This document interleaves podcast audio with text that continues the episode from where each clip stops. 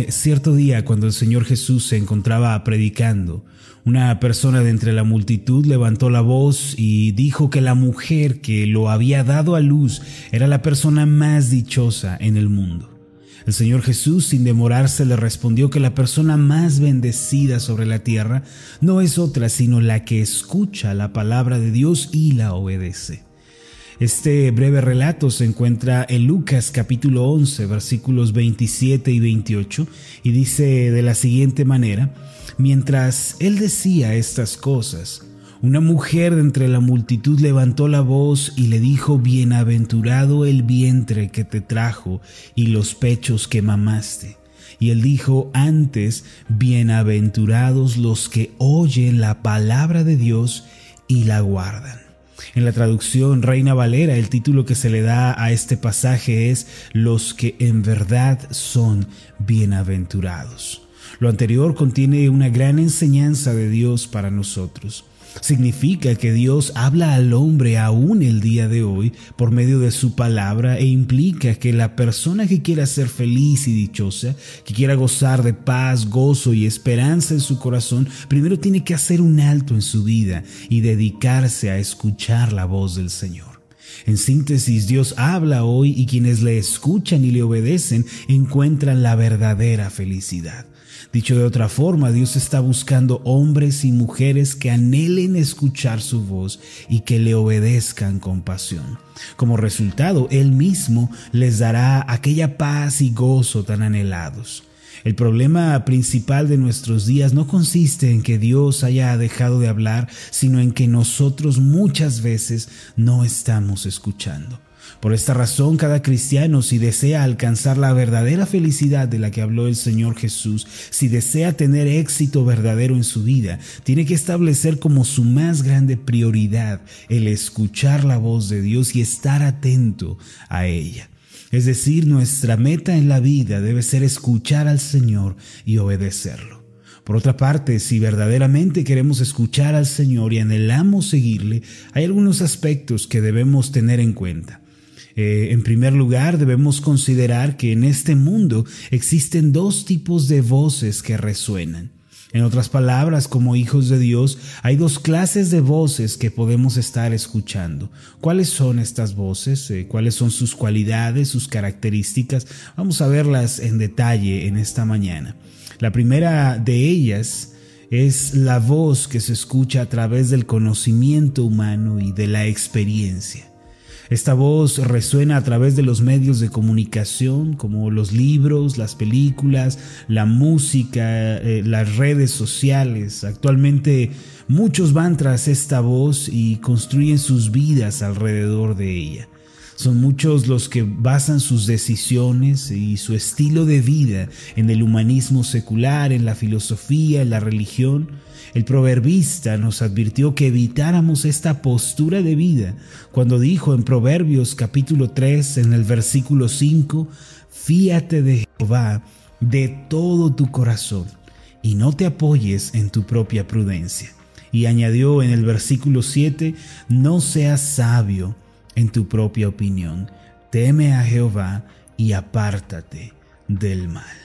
Ahora, ¿por qué es tan importante lo anterior. ¿Por qué es tan importante considerar estas palabras? Porque si seguimos nuestro propio camino y no cambiamos la postura de nuestro corazón para escuchar al Señor, para atender a su voz, entonces la amargura y el dolor nos van a salir al encuentro.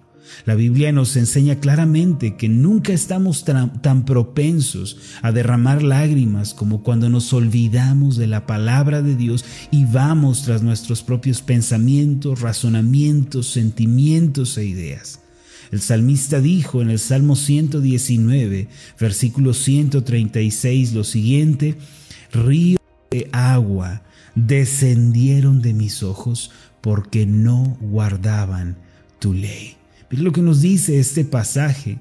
El salmista declara, ríos de agua descendieron de mis ojos porque no guardaba yo tu ley. Ahora, ¿qué quiere decir esto? Esto significa que cuando la palabra de Dios no gobierna nuestros corazones, sino que seguimos la voz del mundo, entonces lágrimas de dolor y de amargura van a llenar nuestros ojos. Por lo tanto, debemos cerrar nuestros oídos al orgullo, a la obstinación, a la arrogancia y debemos salir del camino egoísta de este mundo. Los hijos de Dios deben cuidarse de la influencia de las ideologías de este mundo caído, pues el pensamiento del mundo guía directamente a la amargura y a la decepción. Existe, no obstante, una voz diferente que resuena. Esta no proviene del mundo, proviene del humanismo, de la filosofía, sino que proviene de la palabra de Dios. No es una voz que proviene de nuestras emociones, de nuestro estado de ánimo, de nuestra especulación, es la voz que proviene de la palabra de Dios. Se trata de la dulce y tierna voz del Señor. Esta es la voz de Jesucristo que nos llama, que nos invita a caminar con Él y cuando le seguimos venimos a ser las personas más dichosas de este mundo. Ahora, permítame darle un ejemplo de la tremenda diferencia que existe entre la voz del mundo y la voz de Dios. En el libro de los Hechos encontramos la historia del apóstol Pablo, quien fue acusado injustamente por el Evangelio y llevado a Roma para ser juzgado por el emperador romano. El apóstol iba a Roma junto con otros prisioneros y era escoltado por un centurión romano. El barco en el que ellos viajaban se encontraba en un lugar llamado Buenos Puertos, en la región de Creta, de acuerdo con la Biblia.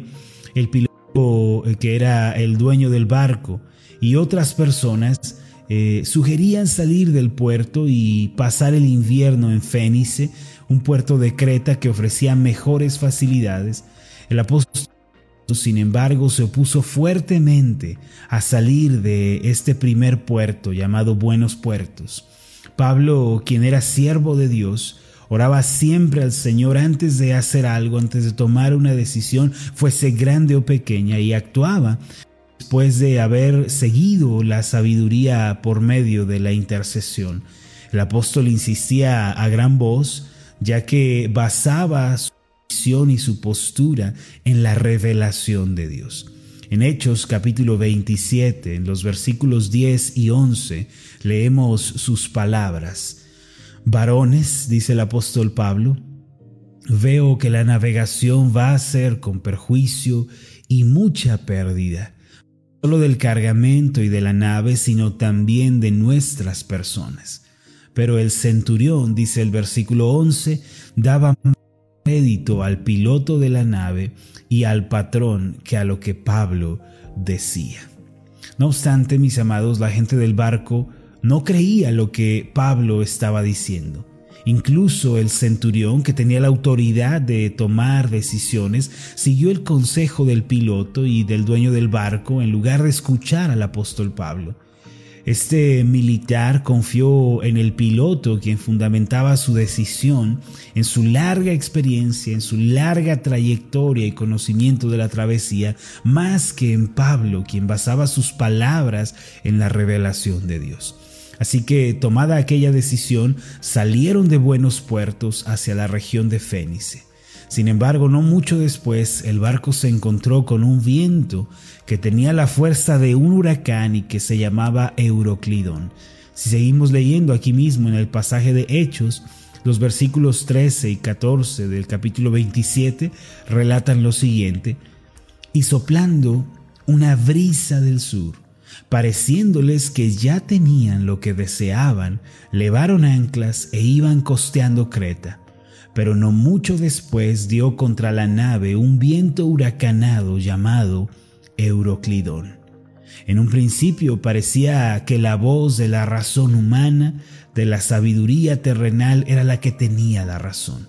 La frase que aparece en este pasaje, pareciéndoles que ya tenían lo que deseaban, esta frase, refleja que muchas veces aquellas personas que siguen la voz del mundo, que siguen la voz del humanismo, por un momento parece que prosperan y que tienen éxito, por un momento parece que ya les está sucediendo lo que tanto deseaban, que ya son felices, sin embargo, la catástrofe y el quebranto de escuchar la voz del mundo, de escuchar la voz del humanismo, está a la vuelta de la esquina.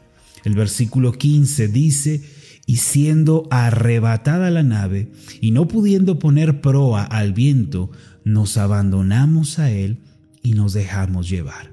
Esto indica que cuando una persona sigue la voz que no es la de Dios, es arrebatado por el conflicto y por la tempestad sin que pueda realmente tener el control. Después de esto, la tripulación puso en marcha todos sus esfuerzos, todo su conocimiento y sabiduría humana. En el primer día, dice la Biblia, que pasaron las amarras por debajo del barco para ceñir la nave. El segundo día empezaron a arrojar la carga.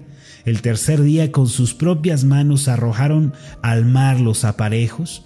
Arrojar estos elementos de la nave significa que se abandona toda esperanza y todo método para salvarse y solo se mira al cielo. Para estas personas atrapadas en el huracán llamado Euroclidón, la sabiduría humana, la experiencia, los medios y los métodos, todo esto fue inútil. Entonces recordaron lo que Pablo les había dicho. Amados, relato lo anterior porque cuando seguimos la voz de la sabiduría humana, cuando seguimos la voz del mundo, vamos tras los placeres, vamos tras el deleite terrenal, eh, vivimos una vida eh, enajenada en nuestra propia opinión, hermanos, también nos veremos afectados como en este relato. Para nosotros los creyentes lo más importante en la vida debe ser captar el pensamiento de Dios y seguirlo. Cuando somos poseedores de la voz de Dios y la seguimos, vamos a poder hacerle frente a grandes desafíos y vamos a salir victoriosos.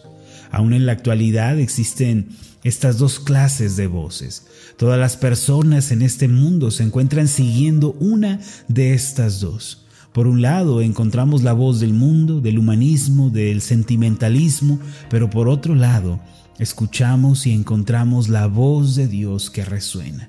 Hoy es un buen día para reflexionar sobre cuál es la voz que estamos escuchando y obedeciendo. ¿Por qué no se hace esta pregunta? ¿Cuál es la voz que he estado siguiendo la última semana? ¿Cuál es la voz que he estado escuchando, siguiendo y obedeciendo el último mes? ¿Cuál es la voz que he estado siguiendo durante todo este año? Solo quienes sigan la voz de Dios, la cual es esa voz dulce, tierna que se escucha a través de la Biblia, solo ellos van a poder enfrentar la tribulación, la aflicción con éxito y van a contemplar un milagro suceder en sus vidas. Así que la pregunta eh, insistente es cuál es la voz que usted está siguiendo el día de hoy. Permítame hacer una oración por usted. Amoroso Dios, gracias porque aún en nuestros días sigues hablando al hombre. Tú hablas a través de tu palabra, que es la Biblia. Allí es donde resuena tu voz para nosotros. Ayúdanos, Padre Celestial, para hacer de tu voz nuestra prioridad. Que sea lo más importante, porque como hemos visto, cuánto dolor, cuánta destrucción, cuánta confusión hay cuando no seguimos tu voz, sino que vamos siguiendo nuestro pensamiento, nuestra arrogancia, nuestra obstinación, es entonces que fallamos. Ten misericordia de nosotros y ayúdanos a ser personas que buscan tu voz, buscan tu rostro y buscan caminar contigo. De esta forma, Señor, como podemos ver, nos sale al encuentro la más rica bendición. Nos sale al encuentro un milagro y una bendición. En el nombre de Jesús. Amén y amén.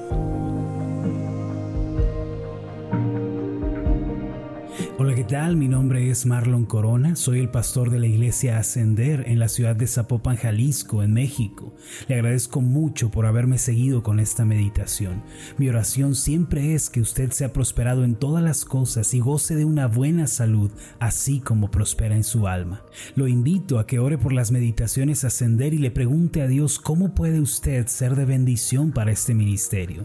Las meditaciones Ascender son impulsadas y apoyadas por nuestros oyentes. Reciba un fuerte abrazo de mi parte. Que Dios le bendiga. Hasta la próxima.